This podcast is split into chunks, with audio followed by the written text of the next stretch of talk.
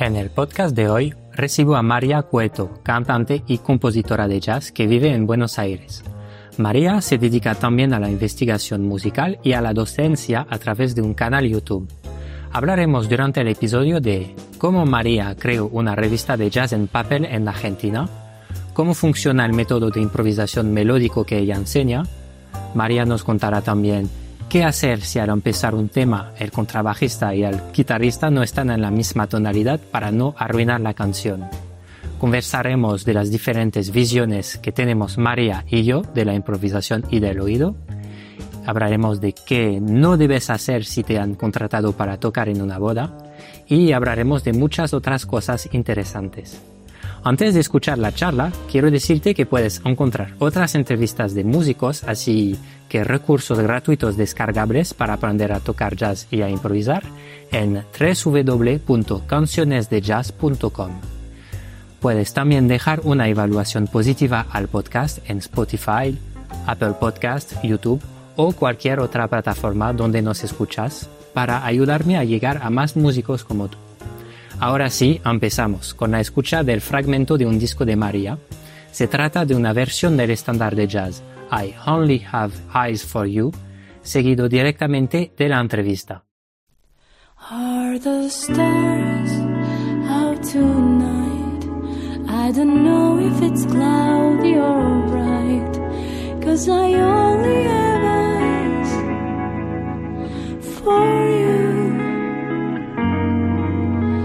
The moon may be high, but I can't see a thing in the sky. Cause I only have eyes for you. I don't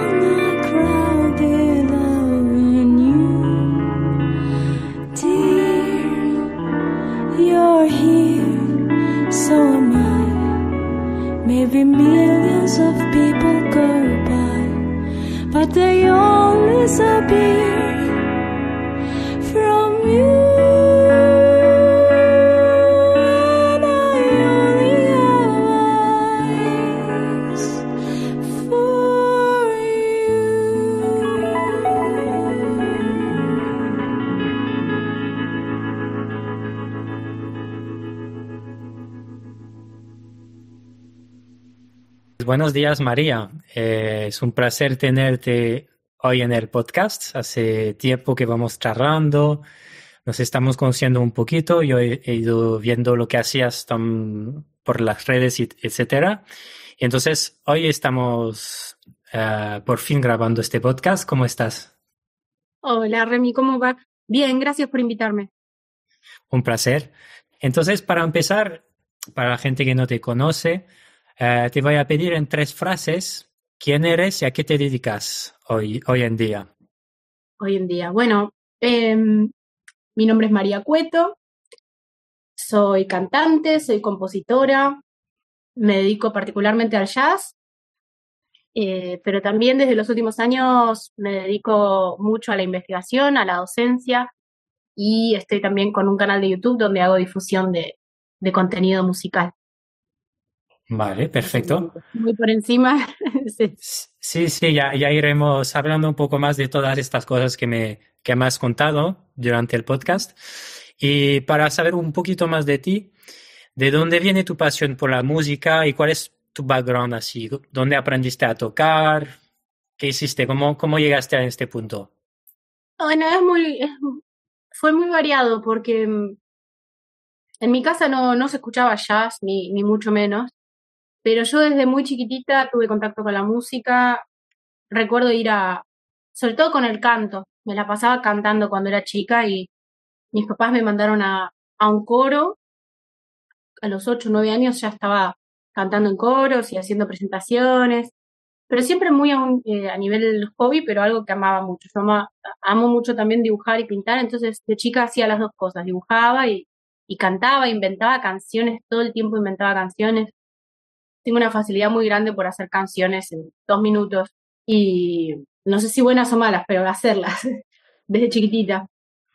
Después, de adolescente, empecé a, a escuchar un poco más de música eh, más profunda, empecé a escuchar rock de los 70, que me apasionó muchísimo. Y en paralelo fui, fui escuchando otras cosas como la ópera, entonces fui ampliando mucho mi, mi rango de escucha. En el medio que siempre seguía cantando en el coro del colegio, en el coro del colegio secundario, eh, siempre fui em, estando en contacto de alguna manera. A los 16 sí me tengo mi primer banda que era corista de una banda de rock donde me hice percha la garganta porque mi, garganta no estaba preparada para cantar coros de rock eh, en tonalidades que no eran, etcétera, etcétera. Y a eso de los 19 años decidí empezar clases de guitarra. Yo era fanática de Led Zeppelin, quería tener una Gibson Les Paul y, y mm, con ese profesor estuve casi 10 años, Marcelo Betoni, pero no sé tocar mucho la guitarra. ¿Por qué? Porque cuando llegué con Marcelo, primero creo que se dio cuenta que yo mucho de, futuro guitarrístico no tenía, pero además de eso, me dio un disco de la Fitzgerald. El, si no fue la primera clase, fue la segunda, y el disco Ella y Louis. y me, explotó la cabeza. Entonces ahí, yo en ese entonces también estaba eh, estudiando ópera para cantar y dejé lo que estaba haciendo y empecé a investigar en el jazz y entonces le, empecé a pedir a Marcelo información de otras cosas y él me formó en composición, en arreglos, historia del jazz, apreciación del jazz, todo lo que sé hoy sobre el estilo, digamos.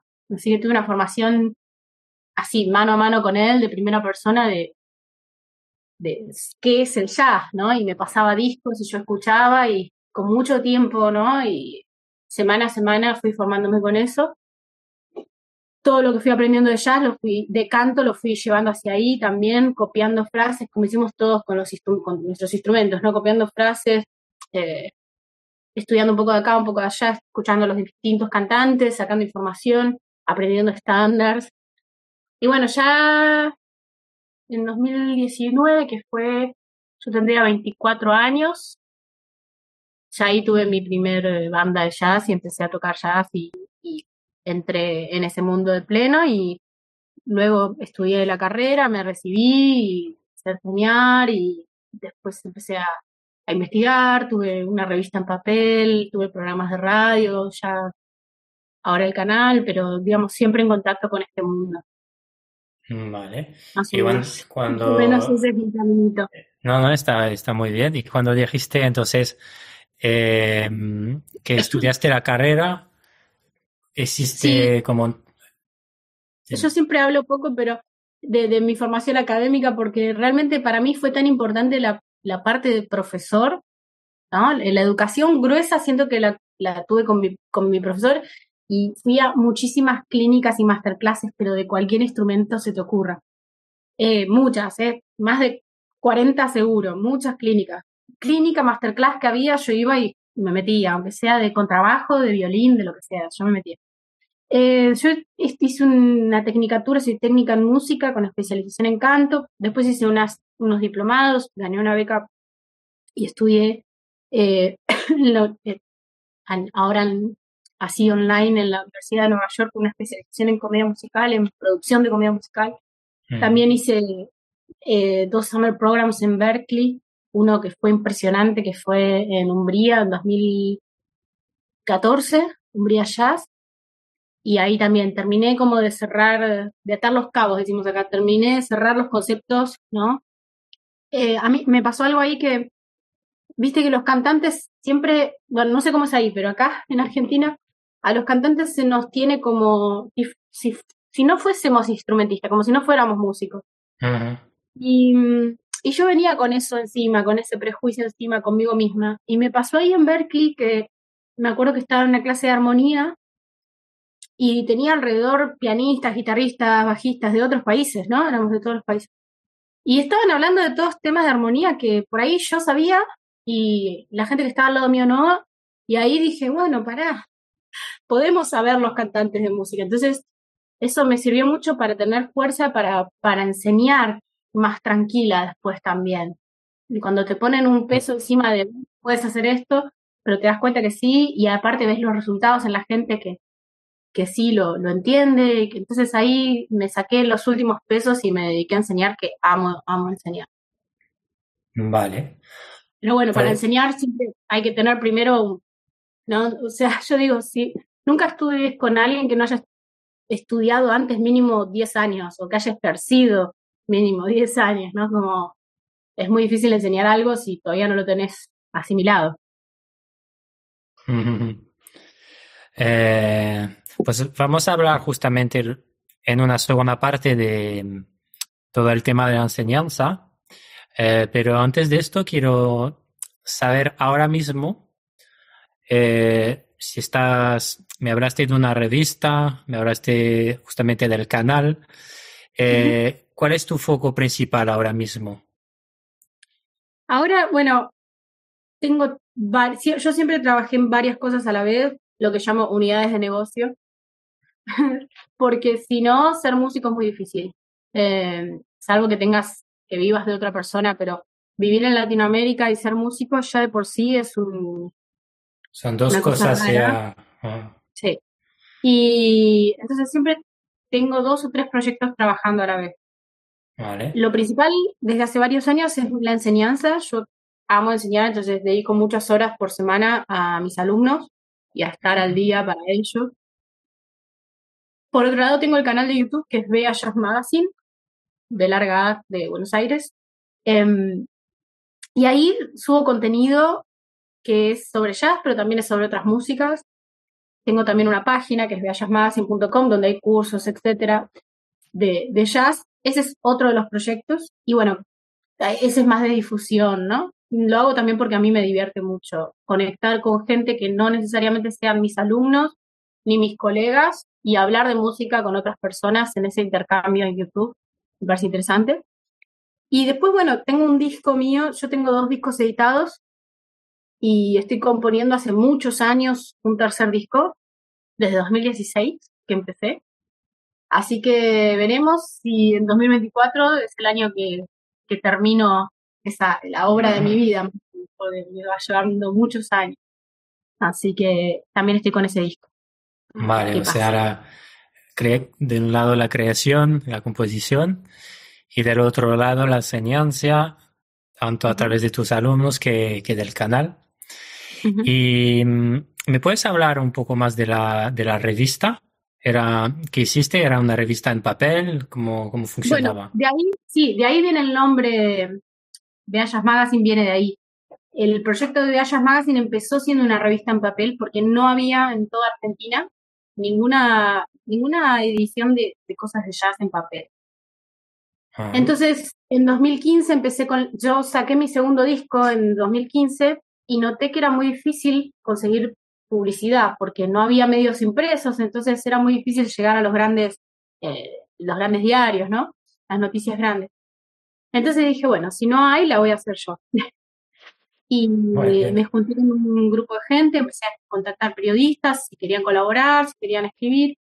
Lanzamos en 2016, más o menos, dos números de prueba para ver que invertí mi capital, ¿no?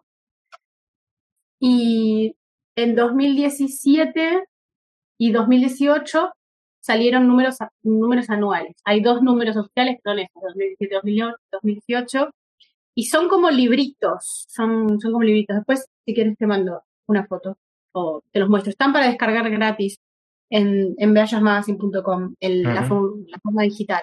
Pero bueno, fue interesante más que por la revista en sí, que quedó muy bonita por el diseño, eh, fue interesante porque se reunió, se reunieron, se reunieron periodistas de todo el país. Yo pedía colaboración por mail, por todos lados, y bueno, mi trabajo era editarlo, ¿no? Conseguir, tenía, no sé, 200 textos y que tengan una lógica. Pero fue un resultado muy bueno. Eh, después, el segundo año gané una beca para poder sostenerlo económicamente y ya después me di cuenta que el mundo se estaba yendo a lo digital y que no, no, no, no, no, no valía el esfuerzo que, o sea, la, la, gente no le interesaba tener el material físico. Entonces mm. dije, bueno, vamos a transformar esto no en una revista de noticias como era, sino en, en un canal que hable de jazz. Y ahí en 2019 arranqué a full con los videos en, en YouTube. Y me siento muy cómoda en ese viraje. Perdón. ya que te perdí. Y eh, yo, te escucho, yo te escucho. Vale. ¿Y, y cuál, eh, cuál, fue la reacción de los músicos argentinos con, con, esta, con esta revista? Bueno, fue muy buena. Al principio cuando salió, estaba, la gente estaba contenta que hubiera eh, algún papel. Pero bueno, también yo aprendí a... Eh, de nuevo, en Latinoamérica estamos muy acostumbrados a hacer muchos trabajos. No sé, si quieres hacer un corto, tenés que grabar, editar, dirigir, producir, todo, ¿no? Eh, y yo me di cuenta que si bien tengo una formación en letras informal, eh, no, no, quería yo seguir siendo editora porque no es mi sueño.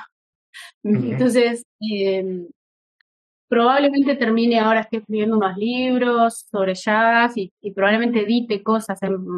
mira, yo tengo, a ver si te puedo mostrar. Tengo muchos. ¿Se da vuelta aquí? No, bueno, no, ahí. Tengo muchos, muchos libros de jazz. Tengo otra biblioteca exactamente igual del otro lado de la casa. Tengo, no sé, cientos de libros. Entonces leo mucho desde que estoy muy chiquita y escribo desde que estoy chiquita. Entonces la revista tenía lógica en ese sentido conmigo, pero después me di cuenta que era precisamente ocupaba todo mi espacio creativo, laboral, todo, no tenía ningún tipo de rédito económico y tampoco tampoco se sentía que era el momento para que ese proyecto continúe cuando todo el mundo ya estaba virando hacia, hacia YouTube. Y ah. bueno, mejor Después justo vino la pandemia y ya hubiera sido insostenible. Así que fue justo antes de la pandemia que, hicimos el... Eh, les agradecí a todos, pero seguí en solitario con el canal. Mm. Y de hecho, lo que contabas de que lees muchos libros sobre jazz, etcétera, eh, yo no sé si es algo muy común en los músicos, por lo menos, y yo no no estoy interesado tanto en el lado de la historia, de, de la de, de, lo que se escribe sobre jazz, sino en la música, digamos, yo personalmente. Y es una cosa que veo en tu canal, que realmente mm, es algo que, que, que, es un poco tu identidad, porque hablas mucho de muchos temas, así como de, la historia del jazz, tienes un curso de apreciación del jazz, etcétera, y, y creo que es muy importante. Es una cosa que yo quizás lo hice de manera más bien intuitiva, ¿no? Hablando con gente, leyendo un poco, pero mm, no, no tan profundamente como tú. Y entonces yo creo que para la gente que, que realmente le interese, pues eh, creo que tu canal es muy buena fuente para eso. Eh, canal en el cual, sí, dime, dime. No, es que me dejaste pensando porque en verdad estoy en una mitad, porque para, para el, medio de lo, la media de los músicos, como decís, por ahí vos uno se acuerda el solo de Don Ali, pero no sabes en qué año se grabó, en qué disco está, ese tipo de cosas. Y yo tampoco me acuerdo de esos datos. Esos datos en general los saben mucho mis seguidores, los melómanos, que no, por ahí no tocan música, pero tienen una biblioteca llena de discos y los sacan y los limpian y lo ponen y dicen, no, esta versión grabada en Albert Hall y esta versión grabada en Japón y esta suena mejor. Eso lo saben mucho eh, en general los melómanos y, y las melómanas.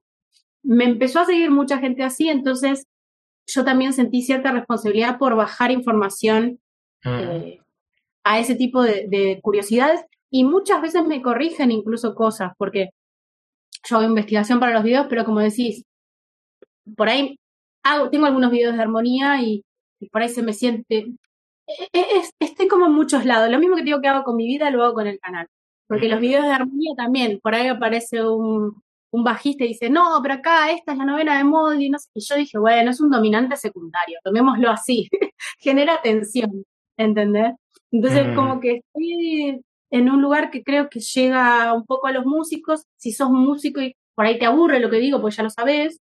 Si sos melómano, quizás es muy complejo porque hablé de música.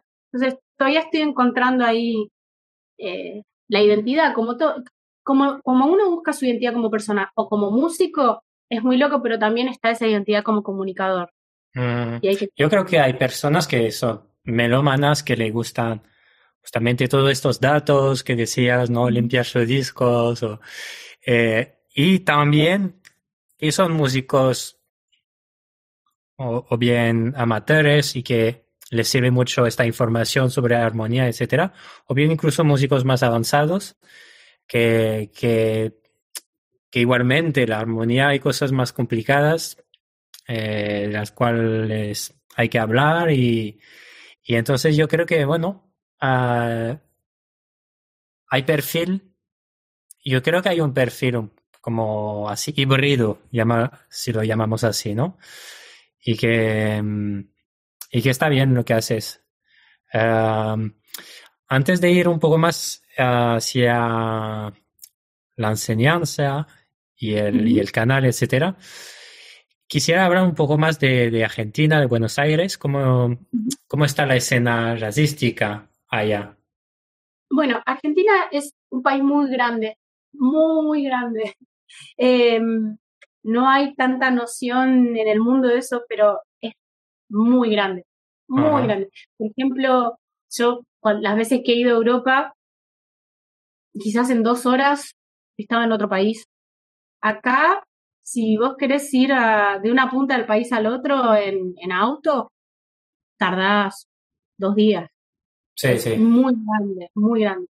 Em, entonces, tiene regiones diferentes y tiene focos diferentes de eh, cultura.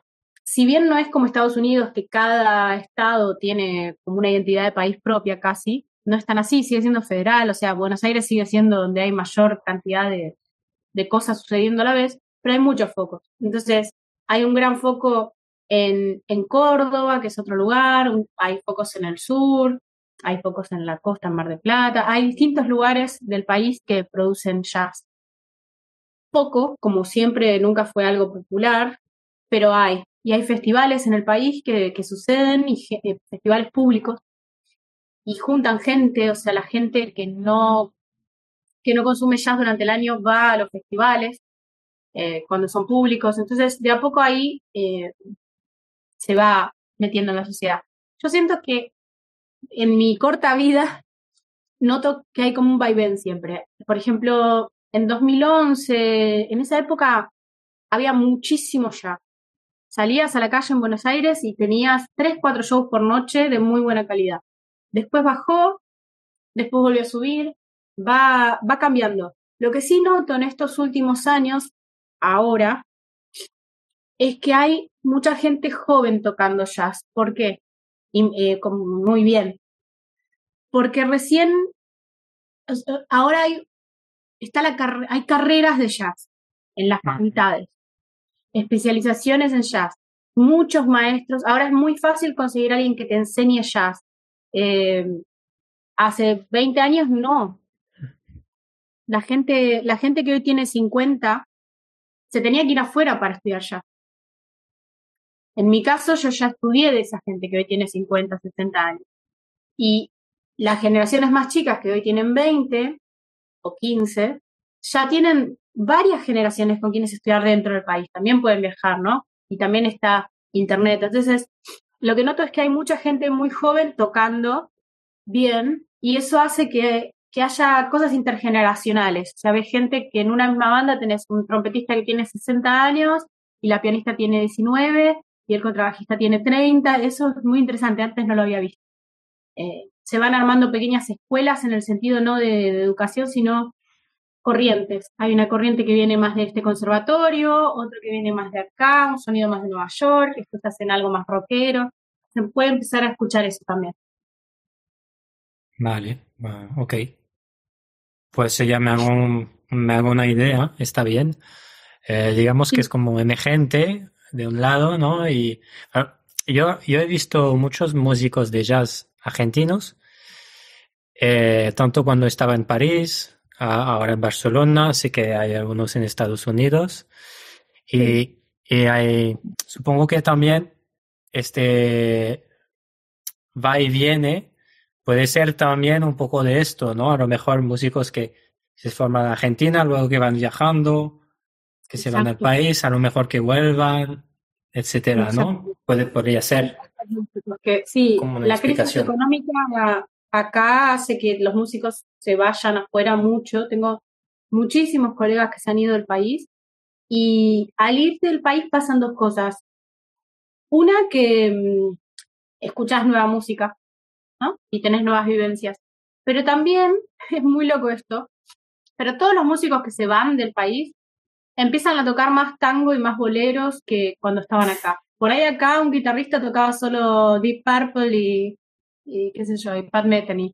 Pero cuando se va afuera, eh, empiezas a tocar música argentina. Por un lado porque te lo piden como, eh, como show, que toques tango. Y por otro lado, por extrañar tu país y, bueno, reconectar con el folclore, con el tango, con, con los boleros, con la música más latinoamericana. Eso lo vi un montón, un montón, un montón pasar. Mm. Sí, yo creo que pasa también en otros países, de lo que he visto, tanto en Francia, con músicos españoles también que conozco. Eh, supongo que es algo bastante natural, como dices tú. Y justamente hablando de esto, eh, ¿te viene a la cabeza algún proyecto de fusión que sería entre la música tradicional argentina y el jazz? ¿Algo que, que te gusta, que nos puedes recomendar? Eh, hay un disco que no es de ahora, es viejo, pero a mí me parece excelente. Dos te voy a recomendar. Uno es un clásico, que voy a buscar el nombre, que es un, un disco del Gato Barbieri, Gato Barbieri. Eh, pero quiero saber cómo se llama. No me, yo te, te voy a recomendar una canción Después fíjate en qué disco está o, escuchémoslo en YouTube, pero se llama El Arriero, El Arriero por el gato Barbieri. Es de los, es, espectacular, espectacular. Es una mezcla de free, mm, hard bop y folclore argentino. Muy bueno.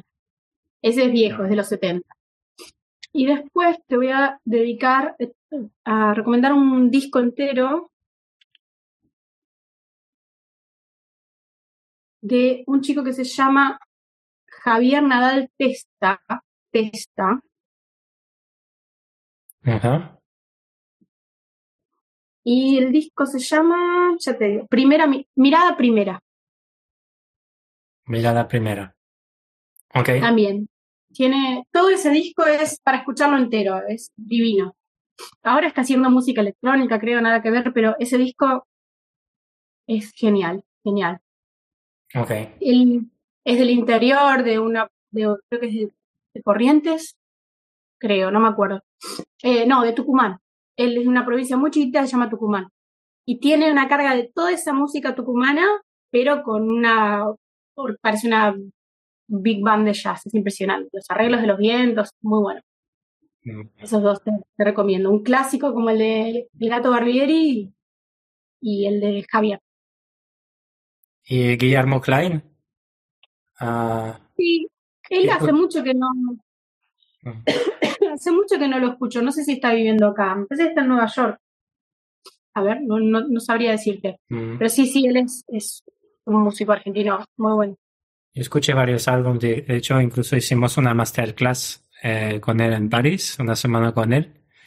Y que yo sepa, no, no hay cosas así, seguramente hay influencia del de folclore argentino, pero que yo sepa, no, no escuché algo así de él como, como eh, fusión. Él, tiene un sol, es lo que te digo, la, él tendrá, no lo quiero, no quiero mentir, pero tendrá 60 más o menos, 50 y pico de años. Esa generación, la de Guillermo, que son gente que estudió acá en los 80, en los 90. en esa época no había nadie o había muy poca gente con quien estudiar acá. Entonces, toda esa generación es la generación de Berkeley. ¿Qué quiere decir? Que se iban como podían, pero se iban a estudiar a Berkeley. Hay muchos músicos de acá que tienen esa edad, de 50 a 65, que aunque sea, como te digo, usaba el program o algo, o se iban, si no llegaban a Berkeley, se iban a, Nueva York y estudiaban allá con maestros allá. Eh, seguramente tenga cosas argentinas en sus composiciones, sea tanguero o de folclore, pero tienen un sonido de Berkeley muy fuerte. Eh, esa generación, lo mismo que hay otros, muchos músicos, eh, Alejandro de Mogli, hay muchos músicos de esa generación y tienen un sonido de Berkeley, ¿viste? Ese sonido de Nueva York de los 90, bien particular. Para mí, mm. Sí, sí, ya, veo lo que quieres decir. En todo caso, es un, es un, compositor que me gusta mucho. Sí. es un sonido como moderno en un sentido. Sí, sí, sí. sí. Eh, María, ¿qué es para ti el jazz y qué representa? Eh, yo siempre le robo las palabras a Bill Evans. Eh, cuando dice el jazz es, un qué y no un es un cómo y no un qué. Eh, a mí el jazz me, me, me, salvó la vida porque empecé a tocar jazz en un momento muy difícil de mi vida y me agarré muy fuerte a la idea de libertad que tenía el jazz y de sacar los errores y convertirlos en algo estéticamente bello o no, pero aceptado, de readaptarse todo el tiempo, escuchar, escucharse a los demás o a la situación actual y readaptarse, readaptarse, readaptarse. Eh, a mí, yo eso lo aprendí con el jazz. Después, el estilo en sí como música es, como todos los estilos musicales, hay cosas que me encantan y cosas que no.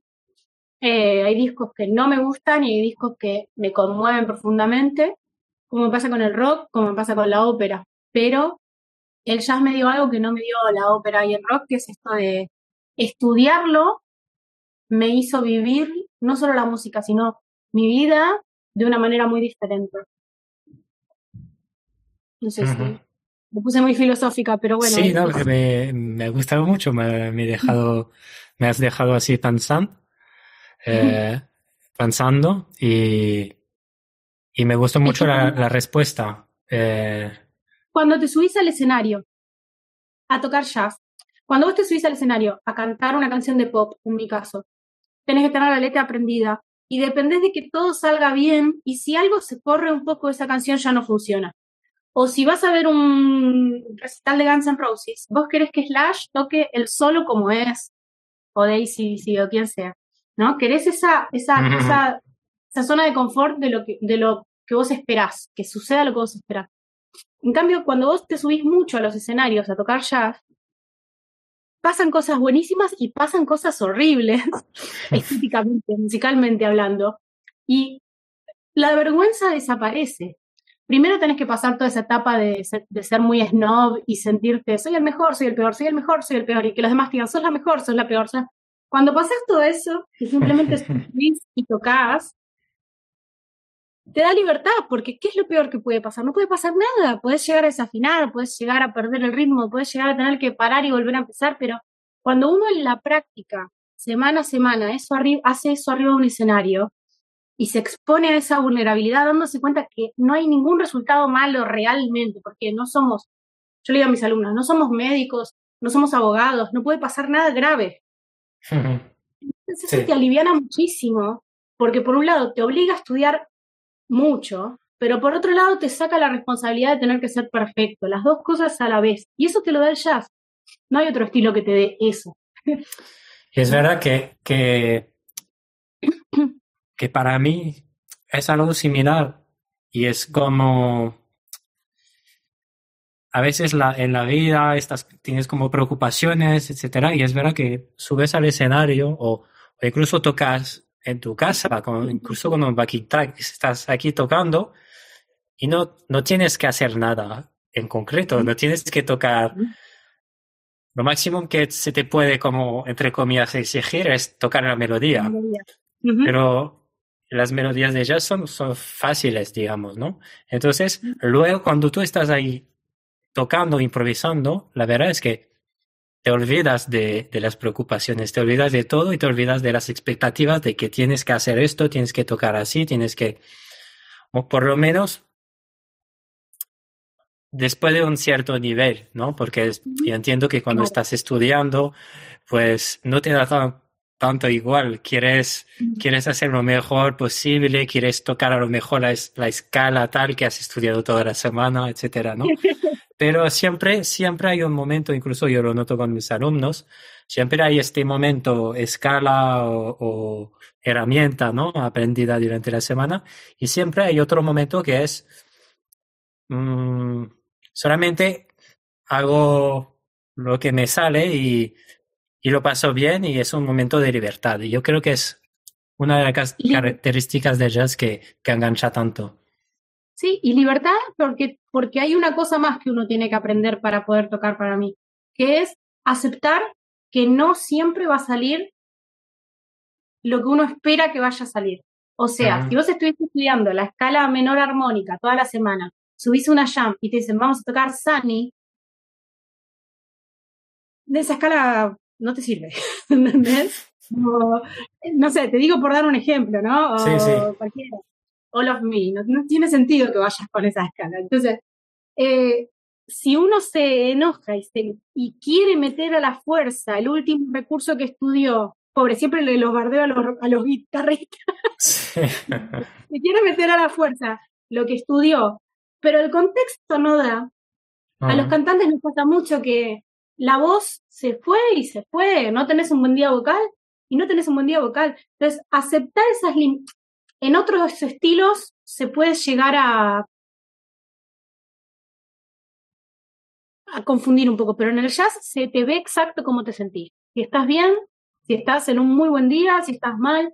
Entonces también aceptar eso. Hoy puedo dar hasta acá, otro día puedo dar hasta acá, o yo hoy puedo dar esto, pero mi banda está acá, el resto está acá. Entonces yo no puedo poner... Para mí todo eso te enseña a vivir a la larga, más que a tocar nada más. Sí, la resiliencia, estar, uh -huh. adaptarte al momento. Eh, Exacto. Sí, a sí, es tacto, verdad, es verdad. A tener Sí. tacto con los demás. ¿Viste la gente que, que están todos tocando una balada y salta con un solo que no tiene nada que ver? Bueno, eso el jazz no te lo perdona, el público no te lo perdona. eso. Mm, que toques, y tampoco al revés, que toques poco cuando el tema está prendido fuego. Entonces, te obliga a, a salir de tu idea preestablecida de lo que querías tocar y tocar lo que hay que tocar, poner la música primero. Sí, sí, el contexto, el contexto lo es todo. Ah, vale, entonces ah, ya estamos un poco hablando ya del tema, pero ¿qué es para ti lo, lo más importante o, o lo importante a la hora de transmitir la improvisación cuando lo, lo enseñas a tus alumnos o alumnas? Bueno, es muy diferente si es una clase individual o una clase grupal. Muy diferente. O sea, un video, una masterclass o una clase, una clase, clase grupal o algo individual. ¿Por qué? Porque si es individual, uno puede trabajar con la personalidad de la otra persona. Hay músicos que son más extrovertidos y que están más cómodos con ser muy virtuosos y hay, sea, que tocan semicorcheas por donde haya y otros que eh, se van a quedar más siempre en, en, la zona de confort, por decirlo de una manera, y, tocar melodías dentro de la tríada muy cortitas, ¿no? En la misma forma de la, de la, de la melodía original, etc. Entonces, bueno, si es uno a uno se puede trabajar más fácil ir para un lado, para el otro. Pero después, en general, si no, para mí lo más importante, eh, sea grupal o individual, es saber que la improvisación tiene un contexto, que no hay, que no es sobre la nada que uno lo hace. Yo siempre digo lo mismo. Improvisar es charlar, pero sobre algo que uno conoce, no ponerte a hablar de algo que no tenés idea. Entonces, por ejemplo, si vamos a improvisar sobre una forma de blues, es una cosa, y si vamos a improvisar sobre All of Me, es otra. si estamos sobre la forma de blues, bueno, voy a tener que de a poco ir pensando mientras voy improvisando una especie de melo base. Una especie de melo base que me va a llevar a la improvisación. Que no es necesario que sea una melodía de 12 compases, pero sí, aunque sea un patrón o un leitmotiv, que plantee una, especie de, comienzo y de final a mi improvisación. Y en el medio lo puedo desarrollar. Para que no sea 100% vertical la improvisación, que no sea acorde sobre acorde y que escuche tararira, pararira, pararara, pararara. Bueno, embole, sino. Por ahí en algún momento de la improvisación puedo hacer el switch y moverme al pensamiento puramente vertical, ¿no? Pero tratar de encontrar patrones melódicos y poder desarrollarlos, sobre todo para dar esta idea de comienzo, cierre y una evolución de, del discurso. Y si es sobre All of Me o sobre cualquier eh, estándar, bueno, obviamente saber la melodía, primero que nada, aunque sea saberla más o menos, pero saber la melodía, eh, tener en claro la tonalidad, parecen pavadas, pero eh, hay mucha gente que no lo hace. Entonces, antes de ponerme a improvisar, dar una vuelta a los acordes, escuchar la tonalidad, Mm, y tratar de hacer este equilibrio entre lo vertical y lo, horizontal, ¿no? Tratar de cada tanto tocar notas de la melo, pero también escaparme un poco de eso. Una herramienta para mí básica es el pacing, ¿no? Tratar de entrar y salir de los compases donde hay melodía o silencio. Entonces, un primer consejo que siempre doy es eso, bueno, improvisa primero donde está la melodía y contestate donde está el silencio. Después callate donde está la melodía y solo improvisa donde están los silencios de la melodía. Después hace un poquito y un poquito. Empezar a tocar la melodía, callate en la mitad, vuelve a tocar en los silencios, seguí tocando donde está la melodía, no, empezar a caminar, pacing, ¿no? Viene de, de, deambular, de caminar, empezar a caminar no solamente la melo, sino las estructuras de donde están los silencios de la melodía, ¿no? Eh, como verás, es un approach muy melódico para mí de la improvisación, porque claramente soy un instrumento melódico. Eh, por eso es importante estudiar con muchos profes, porque un profe te puede dar un approach por ahí más de, no sé, un pianista te va a dar un approach por ahí más armónico en algunas cosas, eh, un saxofonista te puede llegar a hablar mucho de, notas de paso y de, ataques por arriba, por abajo, ¿no? Y eh, bordaduras y cosas.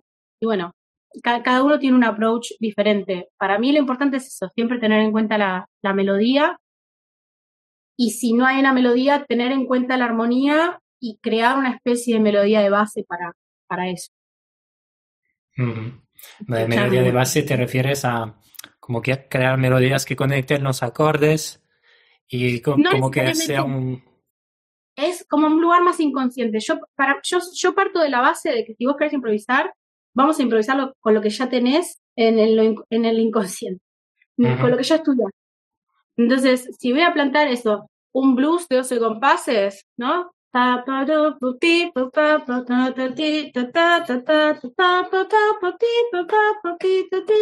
No, lo repito dos veces.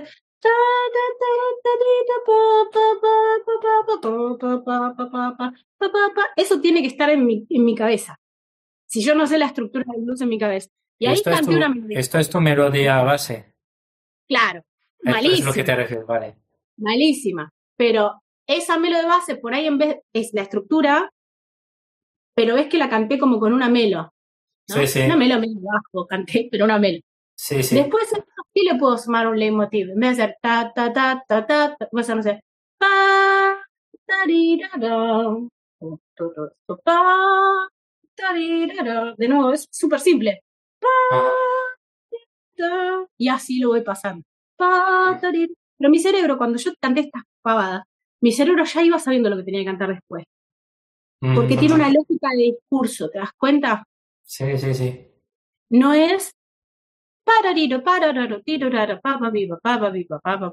Exacto. Sería mucho más abierto.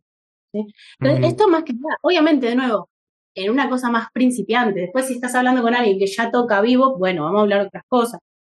Pero como en general eso, tener algo en el cerebro de que agarrarse y que no sea solo de oído. Porque si es solo de oído, solo de oído no va a estar bien. Es solo reacciono y no tomo ninguna decisión. Eh, ¿puedes, ¿Puedes aprofundizar un poco esto que acabas de decir?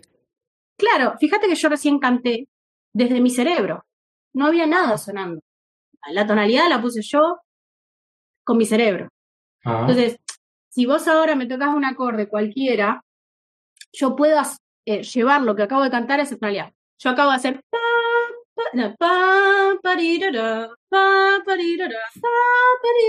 Ponele.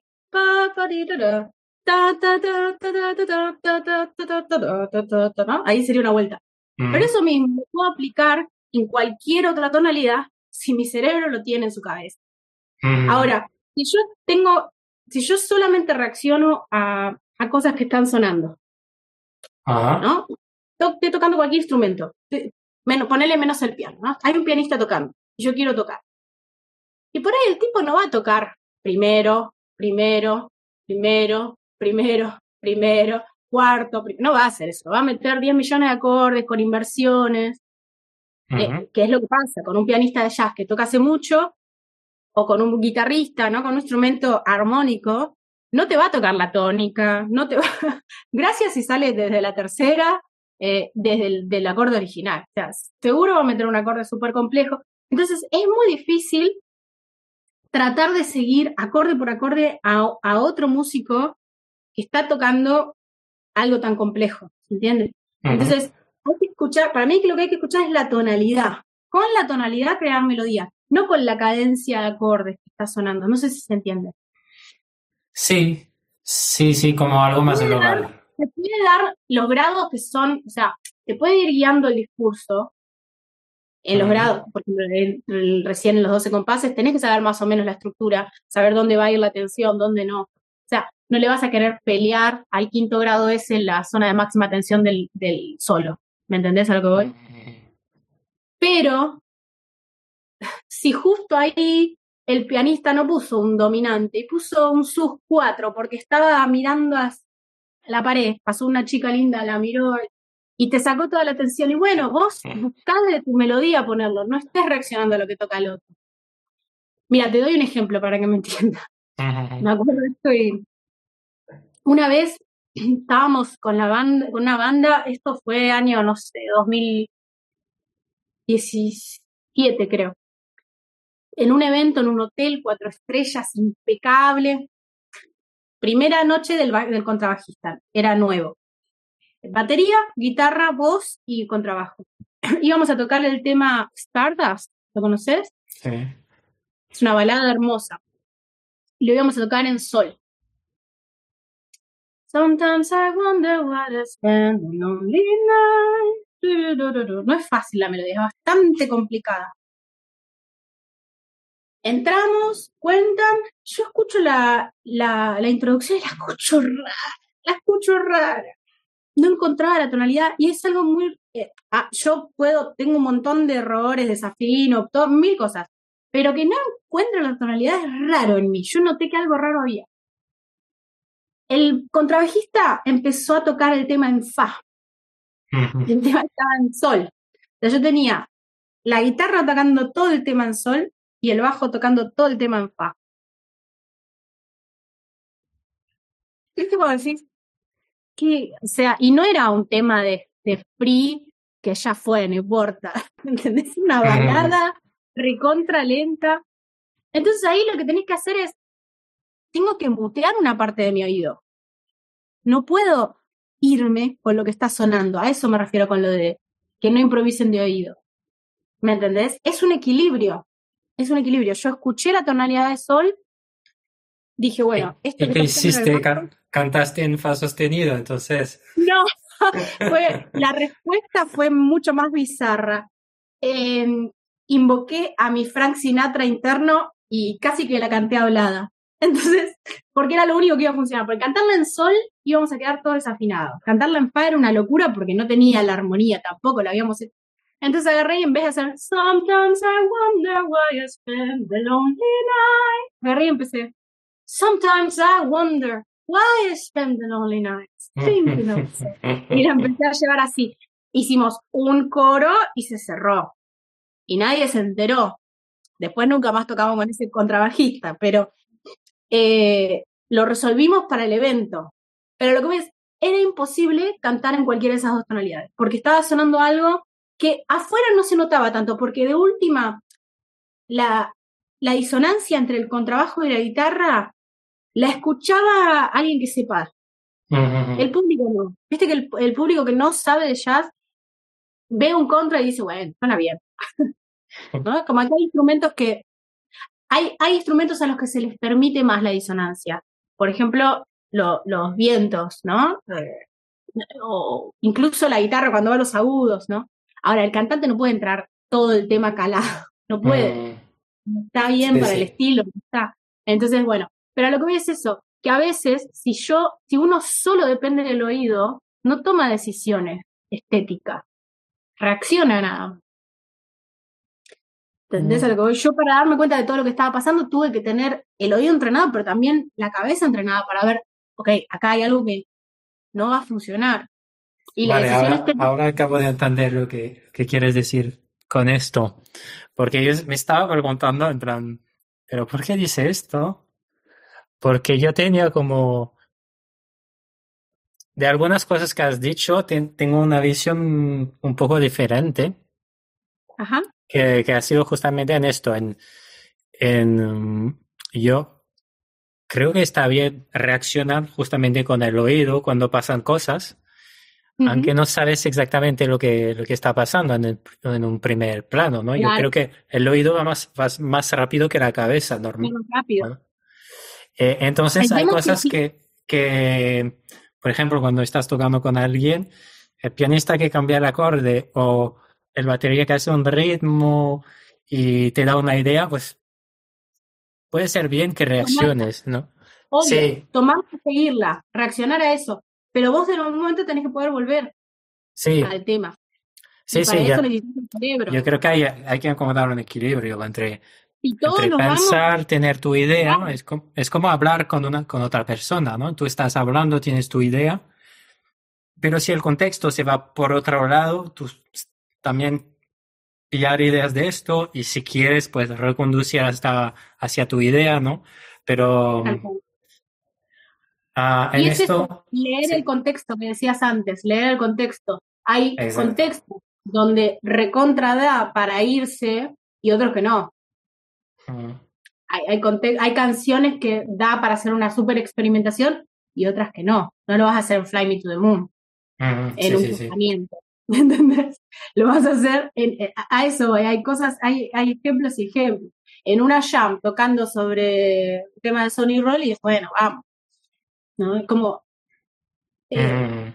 Eso sabes que también lo vi mucho, ¿eh? Em, y eso son, son decisiones que tenemos que tomar los músicos.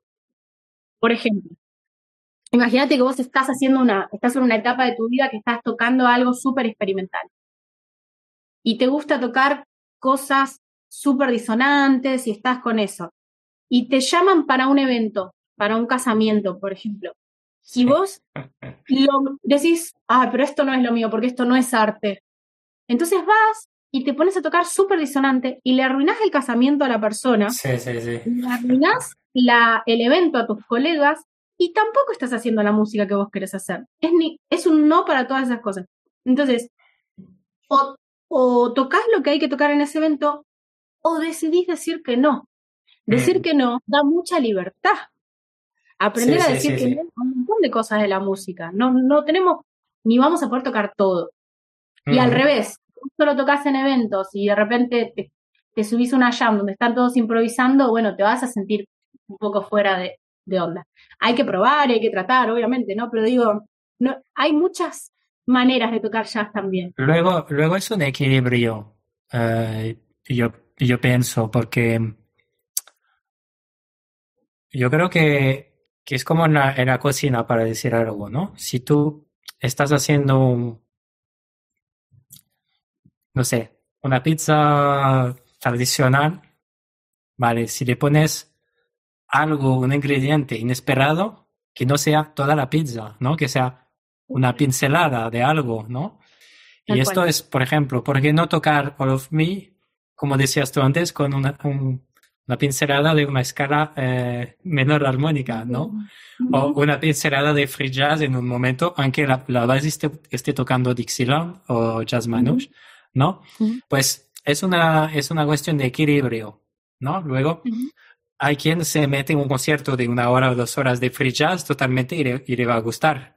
Pero, por ejemplo, en mi caso, el free jazz me gusta si es dentro de un contexto, una canción que no es free, por ejemplo, y hay un pequeño momento que para hacer subir la atención, pues hubo en el solo una herramienta de free jazz, ¿no? Algo más, más totalmente libre, un grito, algo, un efecto o algo, pero que dentro de la canción hubo un equilibrio. ¿no? El contexto estaba ya, ya presente y luego hubo como un poco de locura, que esto, esto me gusta, ¿no? Pero es una, una cuestión de equilibrio. Obvio, son, son todos pensamientos. E- Eso es lo interesante del jazz también para mí, que, que te da toda la vida y que para toda la vida para pensar y reflexionar. Y probablemente cuando tenga dentro de 20 años piense distinto y dentro de 40 años piense distinto. Y está bueno porque te acompaña y acompaña tus creencias en el momento también, tus creencias sí, estéticas, sí. artísticas. Sí, totalmente de acuerdo. Sí, sí, sí. Por ahí antes yo era más rígida y quería que salga todo perfecto, después lo aflojé. O sea, todas esas cosas tienen que ver también con la edad, con, con Mm. lo que uno le pone al proyecto, etcétera. Totalmente, totalmente. Ah, María, ¿dónde podemos encontrarte y saber más sobre tu trabajo, lo, que estás haciendo? ¿Redes Bueno, sociales o...?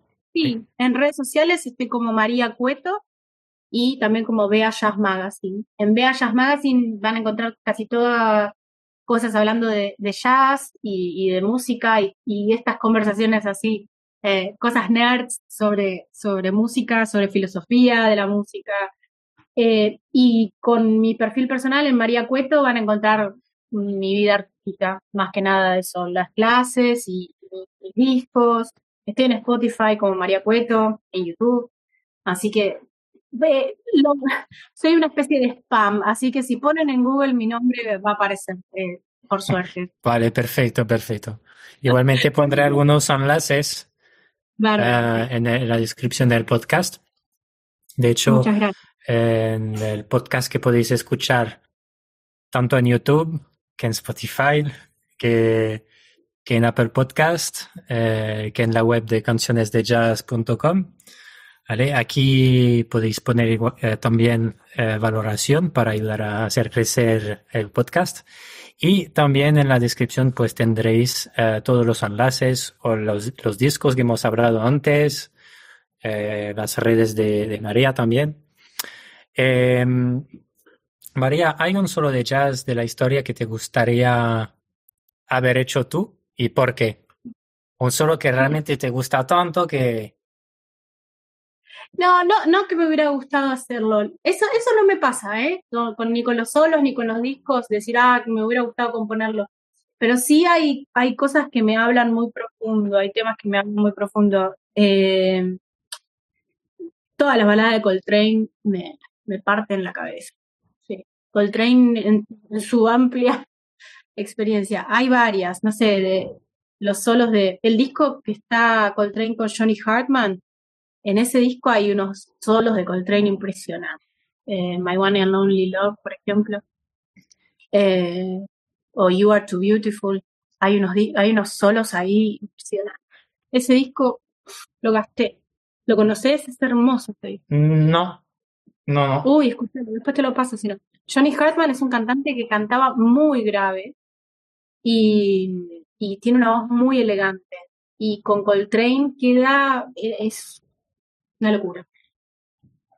Ese disco Vale. Y después también hay un tema que me está, hace unos años, que me está partiendo mucho la cabeza, y ahora, bueno, justo falleció, que es, es la versión de Tony Bennett y Bill Evans de My Foolish Heart. Ah, sí, sí. lo que hace Bill Evans, bueno, los dos, eh, Tony Bennett la rompe, pero lo que hace Bill Evans ahí, como puntaste de solos, me parece tremendo, tremendo. Mm. De nuevo, sin irse de la balada, sin irse de la sensación de la balada, mete una cantidad de data que decís, ¿cómo puede ser esto que hablábamos, de leer el contexto? ¿Cómo puede ser que meta tanta cosa y que quede tan delicado? Es impresionante, impresionante. Mm, Sí, sí, sí. Que me gusta mucho esta, esta versión también. Am, me quedaría hablando un rato contigo, pero bueno, eh, a lo mejor habrá que hacer un, episodio segunda 2. Sí, para Eh, mí es, es muy importante estos espacios. Yo, eh, más allá de hablar de jazz y, y de música en general, al ser docente lo que me pasa es que siento que hay que hacer como una mm, revolución cultural de, de aguantar un poco todo esto que está pasando de lo único que importa son ver videos de 15 segundos y toda información que vean en internet es verdad, ¿viste? Los chicos ahora, cualquier cosa que vean en internet que tenga muchas vistas, lo toman como una verdad. Y fíjate que nosotros lo que hablamos acá son todas opiniones personales. Nada de lo que dijimos es verdad ni mentira. Y poder tener conversaciones dando opiniones sobre el arte y que uno diga una cosa, el otro lo responda, quedarse pensando, tomarse el tiempo, repensar, sugerir otra cosa, eso es un ejercicio que hay que hacer y hay que seguir haciendo porque para mí es muy importante en este momento de la historia. Los chicos y las chicas están consumiendo cada vez música que es más igual, o sea, las bases son literalmente iguales, las melodías son muy básicas, las letras ni hablar. Entonces, los cerebros se están achatando. La capacidad de atención, que antes era de tres minutos en una canción, ahora pasó a 15 segundos y de material repetido, repetido, repetido. Entonces, este tipo de videos, van a ver en mi canal que mis videos también son a veces de 50 minutos. Es como el que quiere escuchar, que escuche y, trabajemos en los cerebros y hablemos sin, sin que haya una verdad absoluta, pero discutiendo sobre bases de gente que, como, como vos, como yo, que estudiamos, que hablamos desde nuestra experiencia, pero con una base teórica. Bueno, para mí es material que hace bien a, a la sociedad. Hay que seguir haciéndolo. sí, sí, estoy de acuerdo, estoy de acuerdo. Es verdad que, que Que estamos viejos. sí, no, que sí. No, no, es, es verdad lo que dices, que hay una parte que, que lo hacemos por, por placer, ¿no? Por conversar.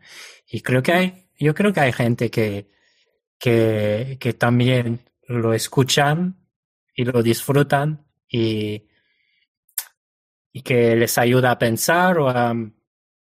Yo creo que el formato podcast también está bien porque estás como, estás como en, en la conversación, ¿no? Eh, estás una hora con unas personas, eh, en este caso tú y yo, y a lo mejor pues estamos acompañando a gente. y De hecho, podemos hacer un experimento en los comentarios del video o del podcast. Si todavía nos estáis escuchando, pues podéis escribir la palabra, no sé, María, ¿qué palabra puede- pueden escribir? Eh, saxofón. Saxofón. Escribir la palabra saxofón con, con, con dos F. Con dos Fs. A ver si así, si vemos, A ver quién eh, a ver quién se ha, se ha escuchado el podcast entero.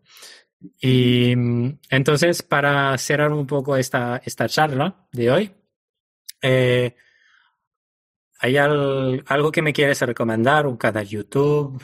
¿Un disco? ¿Una película? ¿Un libro? Ya hemos hablado de muchas cosas, pero bueno, Sí. No, realmente para mí, como te decía, eh, hay que, hay que usar mucho la cabeza para cantar y para tocar, pero eso, para que haya información en la cabeza, primero hay que meter esa información en la cabeza.